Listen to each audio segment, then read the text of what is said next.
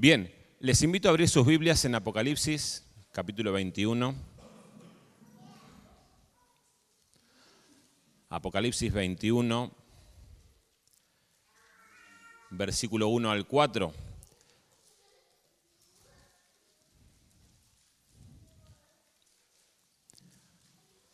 Juan va a escribir, entonces vi un cielo nuevo y una tierra nueva porque el primer cielo y la primera tierra habían pasado, y el mar ya no existía más. Y yo, Juan, vi la santa ciudad, la nueva Jerusalén, descender desde el cielo, de parte de Dios, ataviada como una esposa hermoseada para su esposo. Y oí una gran voz del cielo que decía, el tabernáculo de Dios está ahora con los hombres. Él morará con ellos, ellos serán su pueblo, y Dios mismo estará con ellos como su Dios. Y el versículo 4 dice, enjugará Dios toda lágrima de los ojos de ellos, y ya no habrá más muerte, ni habrá más llanto, ni clamor, ni dolor, porque las primeras cosas pasaron.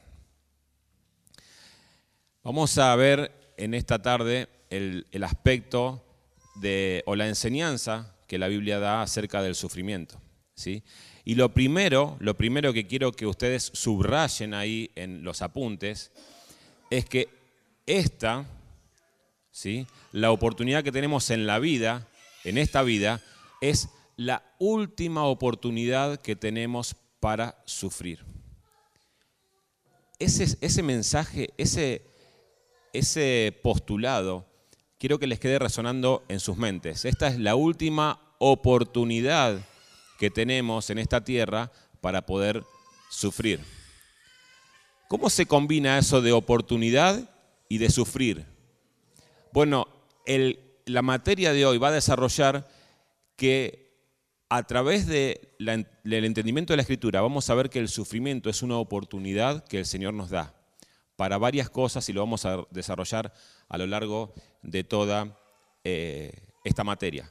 Pero si sos creyente, como leíamos al comienzo, en Apocalipsis 21, vas a estar en un lugar donde ya no va a haber más sufrimiento, no hay pecado y no hay corrupción.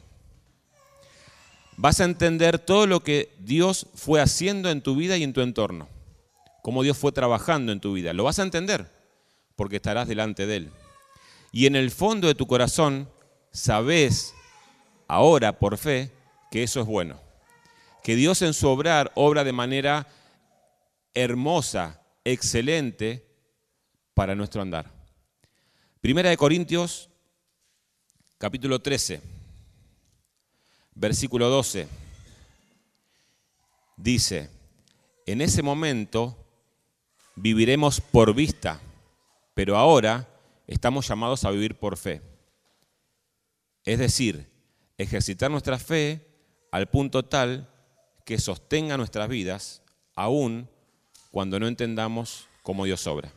¿Sí? Leemos entonces Primera de Corintios, capítulo 13.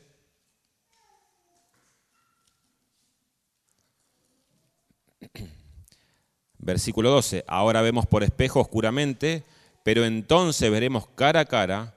Ahora conozco en parte, pero entonces conoceré como fui conocido. Ahora vemos por un espejo, de manera oscura, de manera nublada, pero cuando llegue ese día, entenderemos y veremos claramente todos los propósitos de Dios. Entenderemos, pero ahora a menudo no lo hacemos. Ahora a menudo nuestro corazón se levanta delante de Dios pidiendo una, una respuesta, porque no entendemos del obrar de Dios, no entendemos. Y cuando no entendemos, recurrimos al entendimiento que nosotros tenemos acerca de Dios.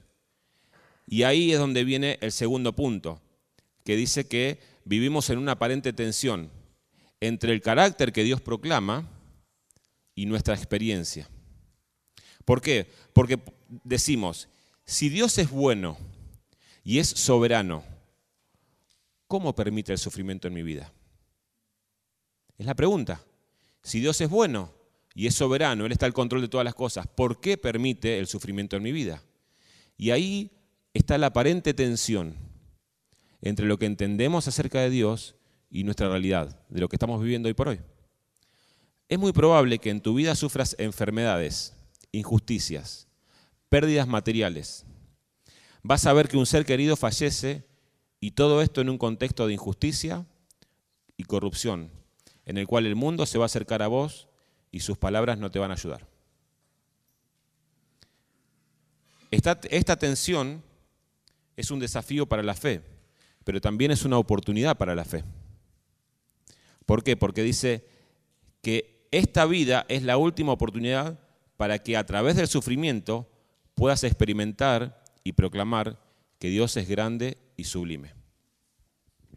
El anhelo y el propósito de esta materia es que entendamos la perspectiva bíblica del sufrimiento a fin de que no nos sorprenda. El tercer punto es que no te sorprendas.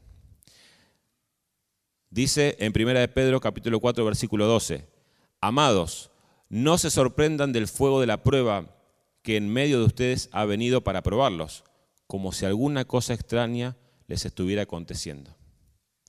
Entonces estamos llamados a estar preparados, a meditar acerca del sufrimiento, a entender lo que la Biblia dice del sufrimiento. ¿Con qué propósito? Que no seamos sorprendidos. Que el creyente no llegue el momento del sufrimiento en su vida y quede sorprendido, diciendo, no me lo esperaba. No sé para dónde salir corriendo, no sé a quién pedir ayuda, no sé a dónde acudir. Bueno, la Biblia está llena de ejemplos y de principios acerca del sufrimiento y los propósitos que Dios tiene con el sufrimiento para nuestras vidas. Entonces, ¿cuál es el, objetivo? El tercer objetivo de esta materia es que no nos sorprenda si el sufrimiento, por la soberana voluntad de Dios, llega a nuestras vidas. Nos sorprendemos cuando no estamos preparados y cuando no invertimos tiempo para meditar sobre lo que la Biblia enseña acerca del sufrimiento. Entonces, les invito, ahí en su hojita, en la parte de atrás, tienen todos los temarios que vamos a desarrollar en estas 12 semanas de clases y una semana de panel de preguntas y respuestas. Las primeras cuatro semanas, ¿sí? Vamos a eh, estar hablando acerca de lo que la Biblia enseña acerca del sufrimiento. En la semana 5 al 9 vamos a hablar acerca de cómo eso aplica a mi vida. Y en la semana 10 vamos a poder aplicar eso. ¿sí? Fíjense que dice aplicación del marco en tu sufrimiento. El versículo 11 dice el sufrimiento por causa del Evangelio, o sea, estar preparados para recibir ese sufrimiento por causa del Evangelio. Y en, el, y en la semana 12 vamos a ver acerca del secreto del contentamiento, cómo en medio del sufrimiento podemos aferrarnos a Dios, a principios bíblicos, y poder entender que podemos estar gozosos y contentos en medio del sufrimiento. Y después para cerrar, como les comentaba, vamos a tener el panel de discusión, el panel de preguntas y respuestas, en el cual ustedes van a poder eh, hacer preguntas y trataremos de responderlas. Entonces, Esta clase no es una simple clase de autoayuda, como cuando se juntan, digamos, a contar sus problemas y sus situaciones, sino que es una clase para prepararnos para usar el sufrimiento como una plataforma para traer honor y gloria a nuestro Rey. No estamos acá para compartir que yo en el sufrimiento hice tal cosa y a mí me sirvió y a mí me ayudó, entonces quizás le ayude a otro.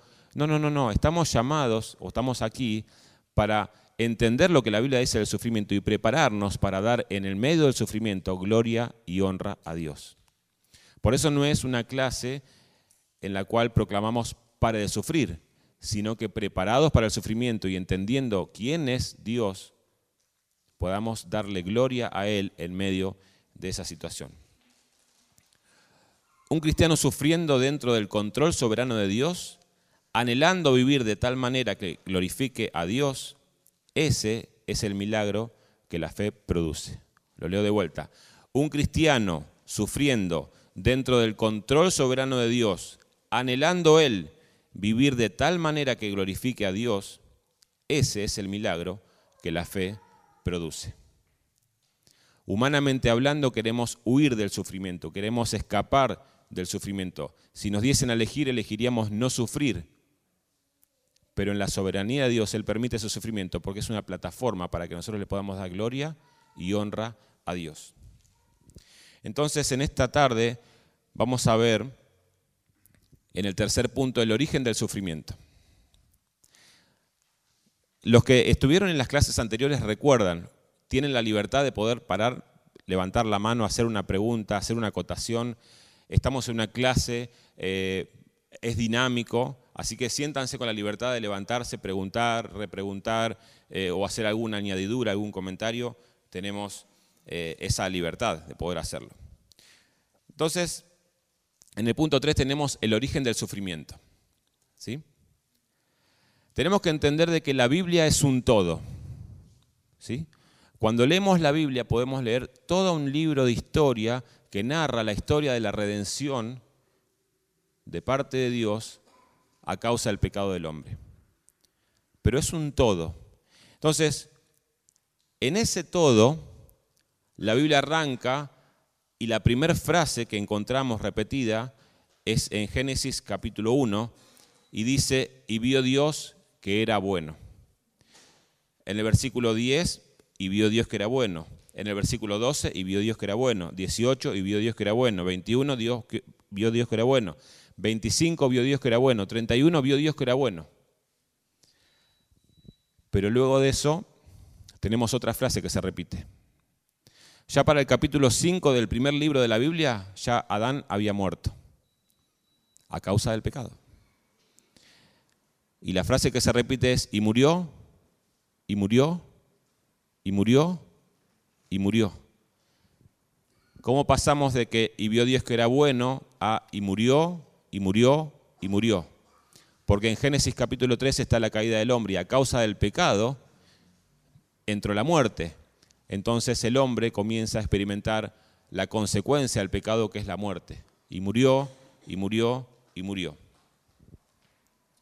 Pero en el fin, al final de eso, viene la redención eterna para aquellos que Dios ha escogido. Y era el, versículo que leíamos al comienzo. Y vi un cielo nuevo y una tierra nueva, porque el primer cielo y la primera tierra pasaron y el mar ya no existe. Y el versículo 4 va a decir, él enjugará toda lágrima de sus ojos y ya no habrá muerte, ni habrá más duelo, ni habrá clamor, ni dolor, porque las primeras cosas pasaron. O sea, Dios en su soberanía va a remediar esa situación, va a restaurar esa condición del hombre y va a dejar de existir esa frase que se repite y murió, y murió, y murió, y murió. La muerte de un ser querido es quizás la expresión más dolorosa y más triste que hace brotar de, de nuestros ojos lágrimas. Pero la esperanza del creyente es que hay un día en el cual Dios va a redimir, va a remediar esa situación. Y dice, y ya no habrá más llanto, ni habrá más muerte, porque las primeras cosas pasaron. Entonces, entre medio de esas dos realidades, en el cual Dios dice al comienzo que vivió Dios que era bueno, y en el final, donde Dios enjugará toda lágrima y ya no habrá más llanto ni muerte, estamos nosotros viviendo en la esfera y murió, y murió, y murió, y murió. Entonces estamos en medio de la etapa en la cual el Señor permite en nuestras vidas el sufrimiento. Entonces tenemos que, hermanos, prepararnos para dar gloria a Dios en medio del sufrimiento. Entonces, tenemos el inicio del sufrimiento en Génesis capítulo 3 y el fin del sufrimiento en Apocalipsis capítulo 21, como dicen eh, los apuntes.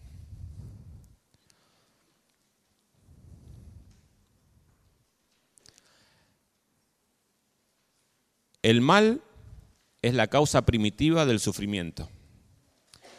La rebelión es la raíz del dolor y el pecado es el origen de la muerte. Tres postulados.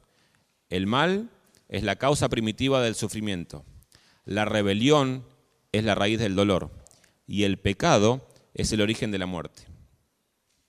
Ahora esto abre la puerta a lo que los teólogos llamaron la ley de reciprocidad. Y les explico.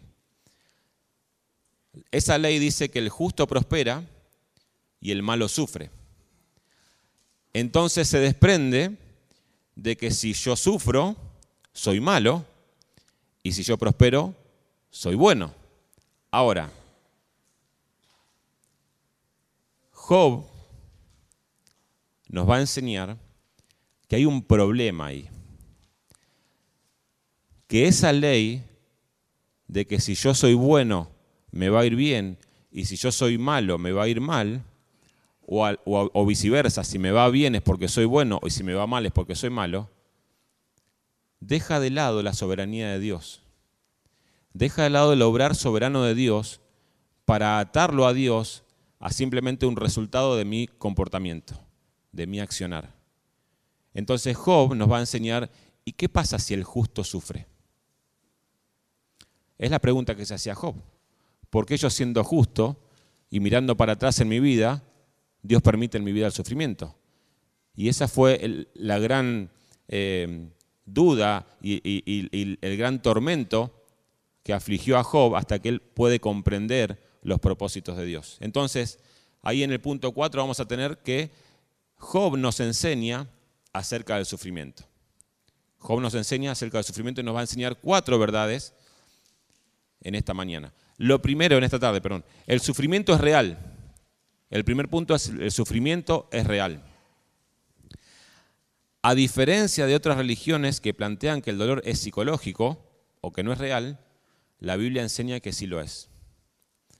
Cuando yo, era chiquito y quizás no tan chiquito, me golpeaba y personas cercanas a mí, no voy a decir quiénes, me decían, es psicológico, es psicológico. Eh, pensá que no te duele y no te va a doler. Pero nosotros lo tomamos así, pero hay muchas religiones que lo abrazan como una doctrina y piensan que el dolor es psicológico. Piensa que el poder está en la mente y yo puedo pensar que no me va a doler y no me duele. Y vemos personas transitando por, por las brasas, eh, durmiendo en camas de clavos y en fin, esas situaciones que anhelan mostrar de que el dolor no es real. Pero la Biblia enseña que el dolor es real. El dolor es real. El sufrimiento es real. Cristo sufrió. El hombre perfecto sufriendo. Porque la Biblia enseña que el dolor es real y no lo oculta. Ahora, ¿cuál es el propósito de entender de que el dolor es real? Hay dos grandes propósitos. Primero, que nos da la posibilidad de poder ejercitar nuestra fe.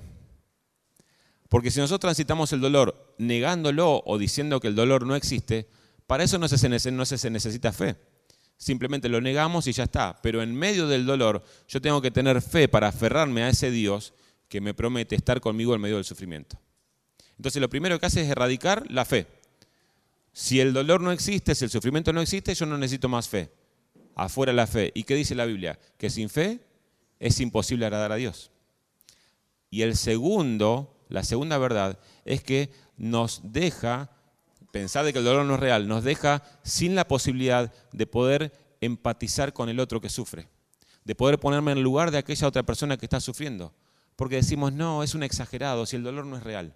No, el dolor es real y hermanos, estamos llamados a ponernos al lado del otro y llevar las cargas los unos de los otros, de sufrir el dolor junto con el hermano y ponerme al lado y que él, esa persona sepa de que en medio de su sufrimiento él tiene hermanos en los cuales pueda apoyarse y podamos acompañarlos en oración.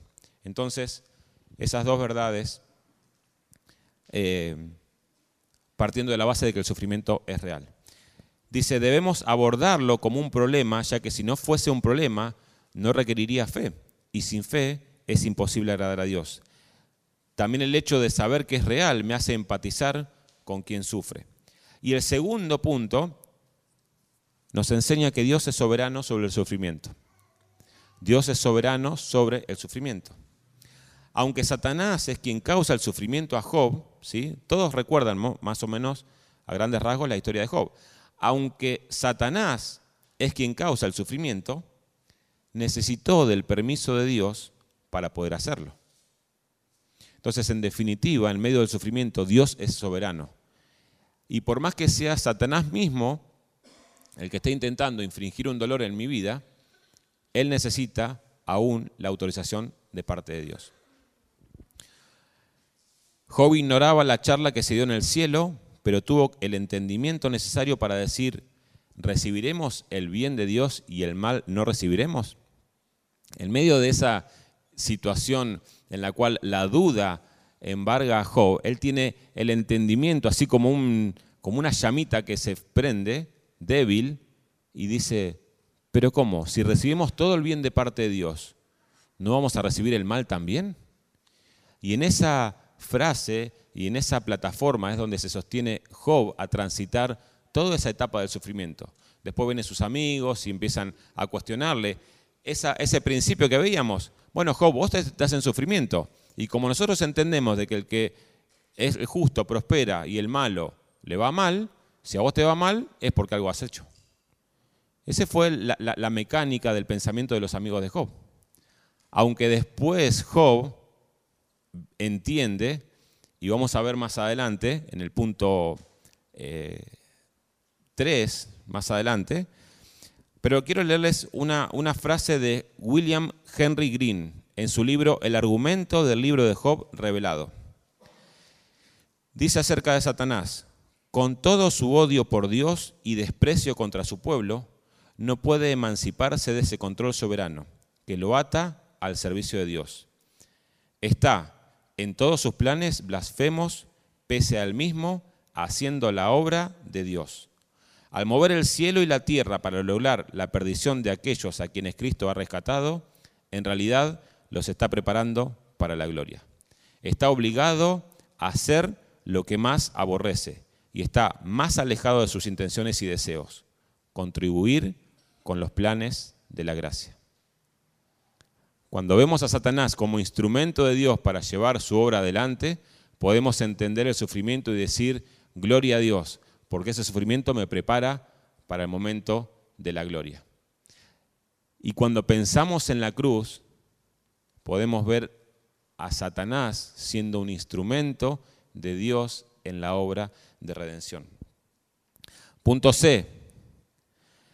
Existe algo como el sufrimiento inocente existe algo así como el sufrimiento inocente. O sea, es un sufrimiento que no es a causa de ningún pecado puntual, no es a causa de ningún mal que yo haya hecho. Es simplemente Dios en su soberanía permitiendo que yo sufra. Aunque el pecado es la principal causa del sufrimiento, no todos los sufrimientos se deben a un pecado específico. Los amigos de Job llegan a la conclusión de que si Job está sufriendo es porque no es justo pero aún Satanás le adjudica a Job que era justo. Al comienzo dice, ¿no has visto a tu siervo Job, el justo? Bueno, Satanás le indica, o sea, digamos, le adjudica a Job justicia que los amigos de Job no le adjudican. En Juan 9 vemos la historia del hombre que nació ciego. Y los discípulos le preguntan, ¿quién fue que pecó? ¿Fue pecó este o pecó su padre? ¿Y qué le responde Jesús? Fíjense, no es este que pecó ni sus padres, sino para que las obras de Dios se manifiesten en él. Fíjense que la mecánica y el pensamiento nuestro muchas veces es, bueno, si algo le pasó, algo habrá hecho. Bueno, no, es para que las obras de Dios se manifiesten en él. Y lo que nos, nos lleva a la cuarta y a la quizás más importante enseñanza en esta tarde. Nuestro trabajo no es entender, sino confiar. Nuestro trabajo no es entender, sino confiar. Pensemos en el justo Job. Él vivía tranquilamente y de repente su vida comienza a sufrir pérdidas inimaginables. Me lo imagino haciendo memoria de su pasado y no encontraba motivo aparente de su sufrimiento. Estaría en total oscuridad. Y anhelaba que Dios le explique, poder tener una cita con Dios y Dios se la da. Yo creo que Job no sabía en qué lío se estaba metiendo cuando le pide altercar con Dios, ¿no? Preguntarle y que Él le responda. Yo creo que él no, no, no se imaginaba. Y dice, Dios rompe su silencio y dice a Job, ¿quién es ese que oscurece el consejo con palabras sin sabiduría? Ahora ciñe como un varón tus lomos yo te preguntaré y tú me contestarás. Lo que sigue a continuación es un bombardeo de preguntas, cada una recordándole que él no es Dios, que Job no es Dios. Job 38:4, ¿dónde estabas tú cuando yo fundaba la tierra? Házmelo saber si tienes inteligencia. 38:12, ¿has mandado tú a la mañana en tus días? ¿Has mostrado al alba su hogar? 38, 22, 23. ¿Has entrado tú en los tesoros de la nieve y has visto los tesoros del granizo que tengo reservados para el tiempo de angustia, para el día de la guerra y de la batalla? Y así podemos ver un montón de altercados, un montón de preguntas que Dios le hace y Job no tiene respuesta. Y Job no tiene respuesta. Y así, la justa respuesta de Dios, de Job a Dios, no es ni un clamor pidiendo entendimiento, es un clamor de arrepentimiento. Y dice Job, de oídas te había oído, mas ahora mis ojos te ven. Por tanto, me aborrezco y me arrepiento en polvo y ceniza. La respuesta de Job no era pidiendo entendimiento, sino pidiendo arrepentimiento, porque había hablado eh, lo no recto delante de Dios. Entonces, antes de ver la progresión a través de la Biblia, del resto de la Biblia, podemos ver todo lo que hemos aprendido y podemos mirar la creación, mirar a Dios obrando en medio nuestro y poder entender que lo que Él ha hecho, entonces sobre esa evidencia depositar nuestra confianza y aun cuando nuestra vida alrededor parece que se va a derrumbar, podemos entender que Dios está al control. Cuando vemos la creación girando en un control perfecto, en una armonía perfecta, y podemos entender de que Él es soberano, podemos depositar nuestra confianza y nuestra vida en Él y poder descansar en que Él es soberano. El resto de la Biblia va a enseñar acerca del sufrimiento. ¿sí? Éxodo. ¿sí? El éxodo era quizás la presentación de Dios a su pueblo. El pueblo de Dios estaba en Egipto esclavizado y en medio del sufrimiento. Pero ese sufrimiento fue la plataforma que hizo que Dios brille en su soberanía y pueda libertar a su pueblo de una manera formidable, de una manera asombrosa. Débiles eh, judíos, débiles hebreos, en medio de un pueblo egipcio poderoso, con ejército, y son sacados con mano poderosa, cruzados el mar, y todo el ejército egipcio pereciendo en ese mismo mar. Entonces ahí podemos ver una escena en la cual Dios, en medio del sufrimiento, puede hacer brillar su mano poderosa en medio de su pueblo. Después Noemí, el drama internacional. Entonces, pasemos al breve libro de Ruth. Dios ha, demostrado usar grandes crisis nacionales para el bien, pero ¿qué hay de la vida de una pobre viuda? Si ahí ya se va a hacer énfasis y foco en una persona de manera puntual. El libro se establece como una prueba de la acusación de Noemí contra Dios. En grande amargura me ha puesto el Todopoderoso. ¿Sí? Ese es el reclamo de Noemí. No obstante, para el final del libro, Dios ha derramado misericordia sobre Noemí, su acusadora, y vemos cómo su bendición con el nacimiento del rey David fue más allá de lo que incluso Noemí podría haber soñado. ¿Sí? Entonces, vemos la vida de Noemí, al comienzo Dios me ha puesto en calamidad. Pero vemos al final de la vida de Noemí cómo Dios utiliza a Noemí para el nacimiento del rey David. Y el final, Habacuc.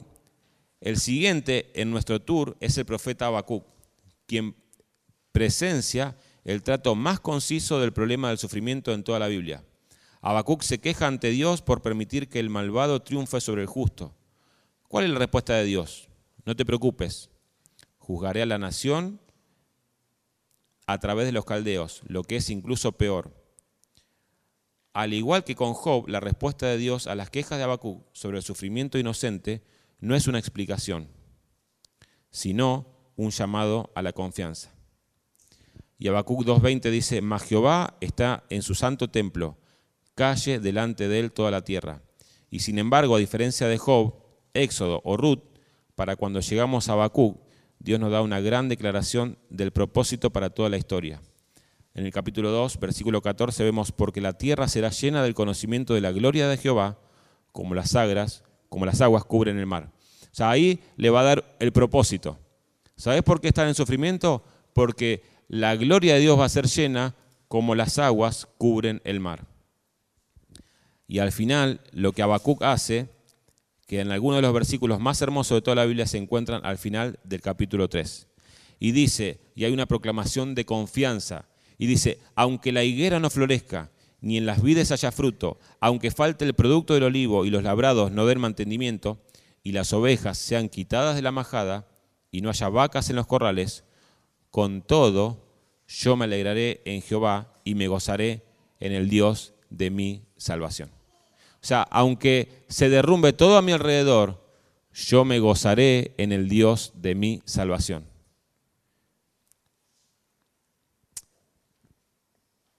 Entonces, la próxima parada para ver la gloria de Dios en medio del sufrimiento es la cruz de Cristo. Allí en la cruz de Jesucristo Dios usa el sufrimiento más injusto en la historia del universo para el más grandioso de los propósitos. La principal prueba en la base de nuestra fe es el sufrimiento que Dios inflige a su propio Hijo. El sufrimiento que merecíamos para que podamos ser considerados justos, el mal utilizado para la, gloria de Dios y como leemos en Romanos 8:28, para nuestro bien. Y sabemos que a los que aman a Dios, todas las cosas le ayudan a bien. Esto es, a los que conforme a su propósito son llamados. Dice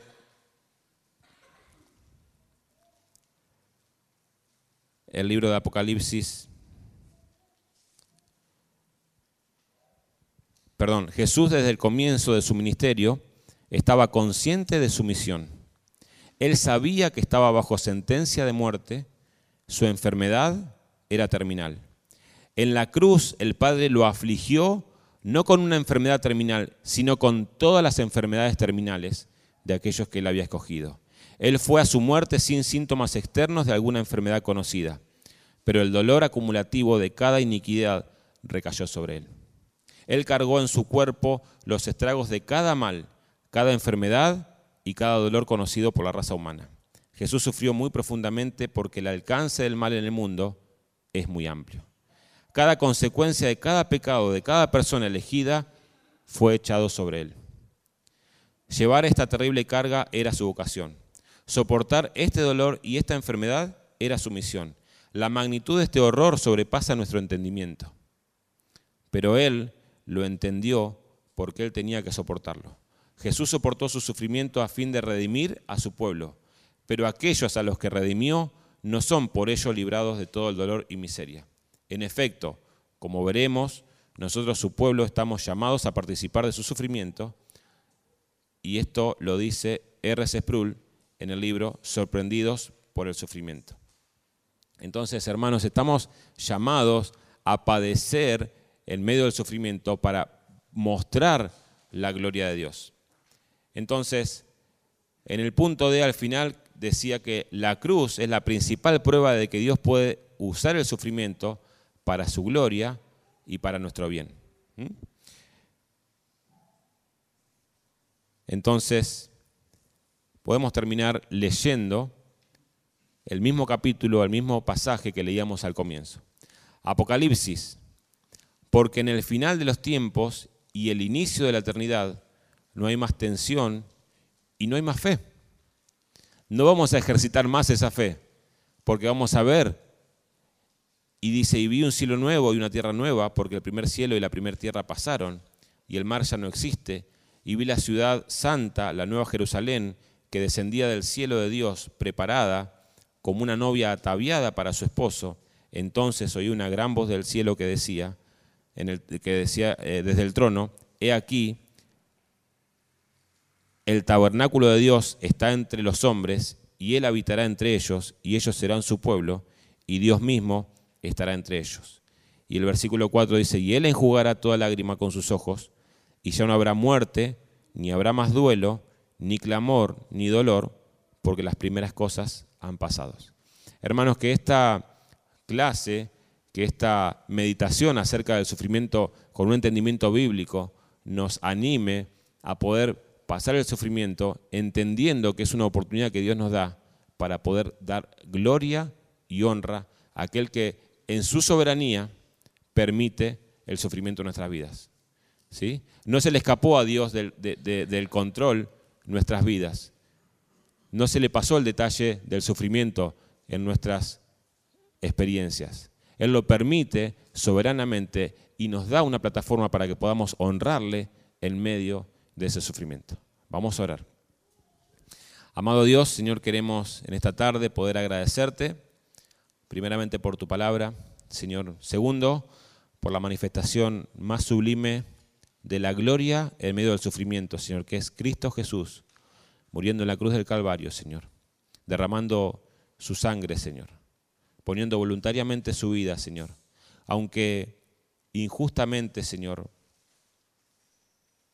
Él entregó y Él fue clavado en el madero, Señor.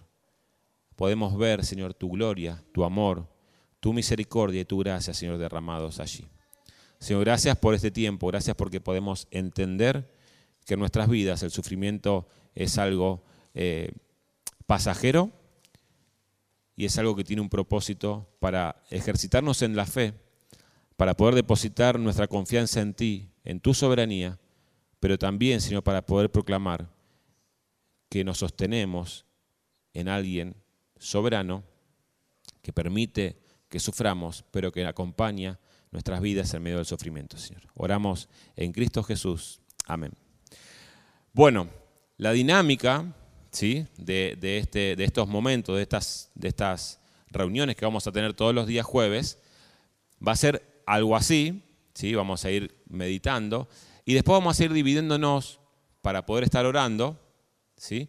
pero sigan meditando acerca de esto, que nuestras charlas sigan siendo en, este mismo, eh, en esta misma esfera, en este mismo contexto, poder seguir compartiendo y meditando acerca de lo que hemos escuchado.